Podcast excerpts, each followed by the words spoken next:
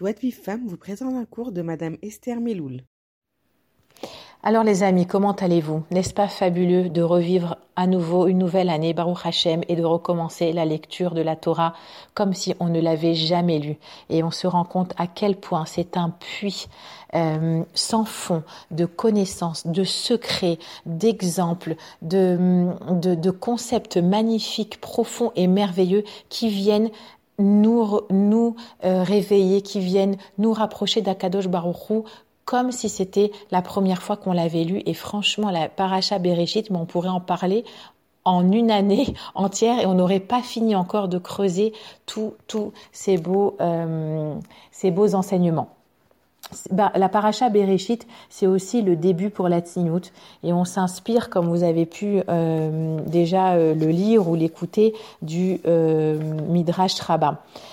Quand Hachem, Akadosh Baruch Hu, a voulu créer la première femme du monde, Chava, il s'est demandé je ne vais, de quel endroit il allait la créer? Alors il se pose, ils énumèrent toute la, réflexion que se fait Akadosh Baruch Il se demande, bah, je vais pas la créer de l'œil, j'ai peur qu'elle soit trop curieuse et qu'elle ne regarde chaque chose. Je ne vais pas la créer non plus de l'oreille pour qu'elle ne soit pas désobéissante et qu'elle ne veuille pas écouter ce qu'on lui dit. Oh, la bouche non plus, j'ai peur qu'elle soit trop bavarde. Et je ne vais pas non plus la créer du cœur, dit Hachem, pour qu'elle ne se lamente pas et qu'elle ne soit pas jalouse de ses amis. Et pas non plus de la main, pour qu'elle ne soit pas trop matérialiste et qu'elle en vienne à toucher à tout. Le pied, le pied non, elle va être trop agitée, elle va en venir à courir de partout. De la côte, il se dit.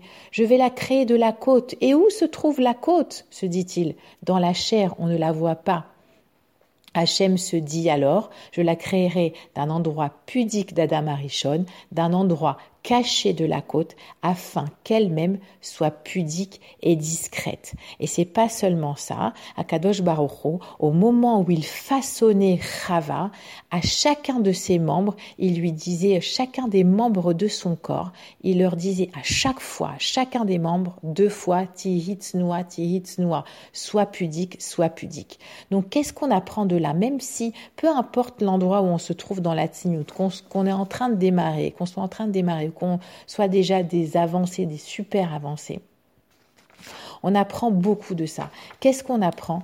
C'est que Akadosh Baruch en fait, nous a créés comme ça. C'est-à-dire qu'à chaque fois qu'on revient, on fait tchouva sur la tzinout, on revient à un état initial. C'est comme ça qu'Akadosh Baruch nous a créé. Même si des fois c'est une lutte, chacune elle a dans la tzinout une lutte. Il y en a, là, une, femme à qui j'ai parlé, elle m'a dit pour moi le kissouille c'était facile, mais plutôt les, les, pantalons c'était une lutte parce que j'étais garçon manqué. Mais en fait, après un moment, on se rend compte qu'on revient à un état initial, on revient vers nous-mêmes et qui on était. C'est pour ça qu'après après, Baruch Hashem, après peu de temps qu'on s'est entre guillemets euh, nettoyé, qu'on a, on a, on, se on se sent tellement connecté, on se dit mais comment j'ai pu vivre autrement? Mais en fait, alors il n'y a pas une question qui vous intrigue?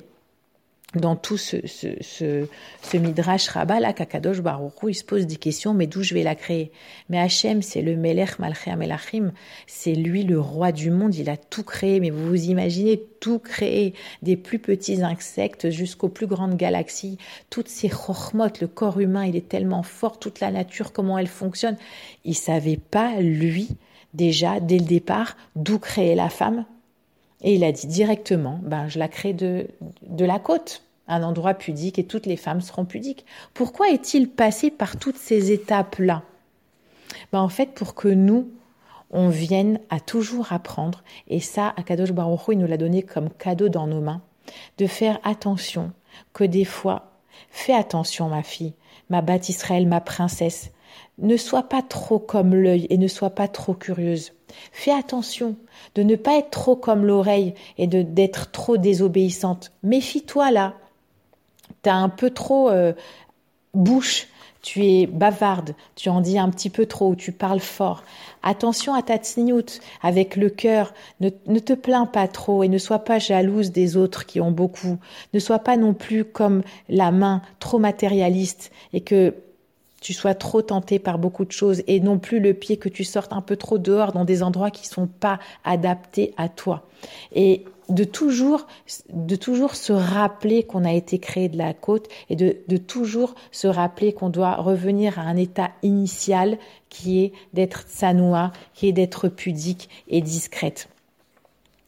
Euh, Akadosh Baruch continue euh, dans le Midrash Rabbah euh, à c'est pas tout. Une fois qu'il a façonné Chava, eh bien lui-même, alors que c'est le roi du monde et qu'il a beaucoup de servants, eh bien lui-même s'occupe de Chava jusqu'au bout et il lui tresse les cheveux pour qu'elle soit la plus jolie à être présentée à son futur mari euh, Adam.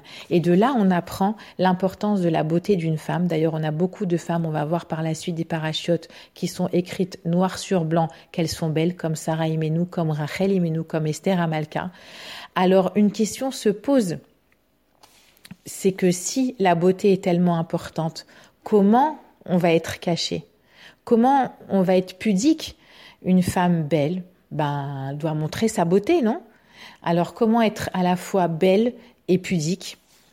Et ça, bah, Hachem, les amis, c'est le roi le plus, le roi Shlomo, l'homme le plus intelligent du monde, qui vient nous révéler euh, bah, la solution à toutes nos questions.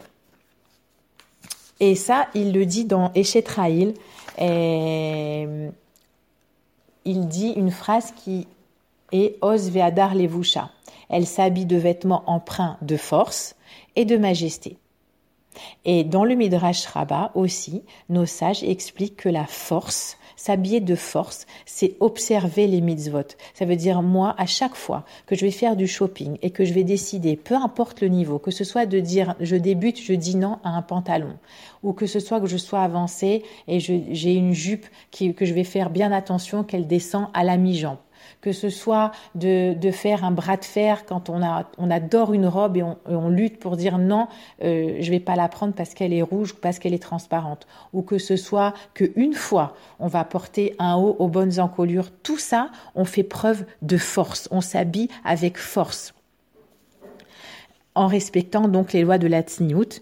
Et quels sont alors os ve'adar levusha Quels sont les vêtements empreints de force? On a vu que c'était le respect de la halacha et de majesté. Quels sont ces, ces, ces vêtements majestueux? Ce sont des habits qui vont t'aller, qui vont être raffinés, qui vont être subtils, qui vont souligner ta beauté. On n'a pas dit d'être moche, on a dit d'être joli, mais avec délicatesse et subtilité et surtout discrétion. Donc Hachem nous a offert à nous, et rien qu'à nous, ces filles, les filles d'Israël, ce superbe cadeau de faire briller notre beauté, notre unicité, d'exprimer nos goûts, parce qu'en fait, si on y pense aussi, ça aurait été bien plus facile pour un Kadosh Baruchou de créer un style de femme, toutes des clones de Chava. On se ressemble toutes. Il y a un vêtement et avec les bonnes longueurs et on n'aurait pas su autre chose, on n'aurait pas connu autre chose. On a toutes les mêmes goûts, une couleur unique et tout aurait été simple. Mais non, Akadosh Baruch il nous a créé chacune différente, chacune avec ses goûts, chacune avec son physique, chacune avec sa grâce. Pourquoi? Pour pouvoir les faire briller, pour pouvoir nous exprimer ces goûts euh, au travers de nos choix vestimentaires ou du comportement ou, ou des accessoires, tout en étant cadré, toujours encadré, limité par les lois de la tsniout. Donc oui à exister, oui à s'exprimer, mais dans un cadre sain qui va toujours nous ramener à notre essence qui est qu'on a été créé d'un endroit pudique et discret. Voilà, euh, quelques petites paroles euh, pour ce début de semaine connecté encore à Shabbat Bereshit, Shavuot toutes. Pour recevoir les cours Joie de vie femme, envoyez un message WhatsApp au 00 972 58 704 06 88 06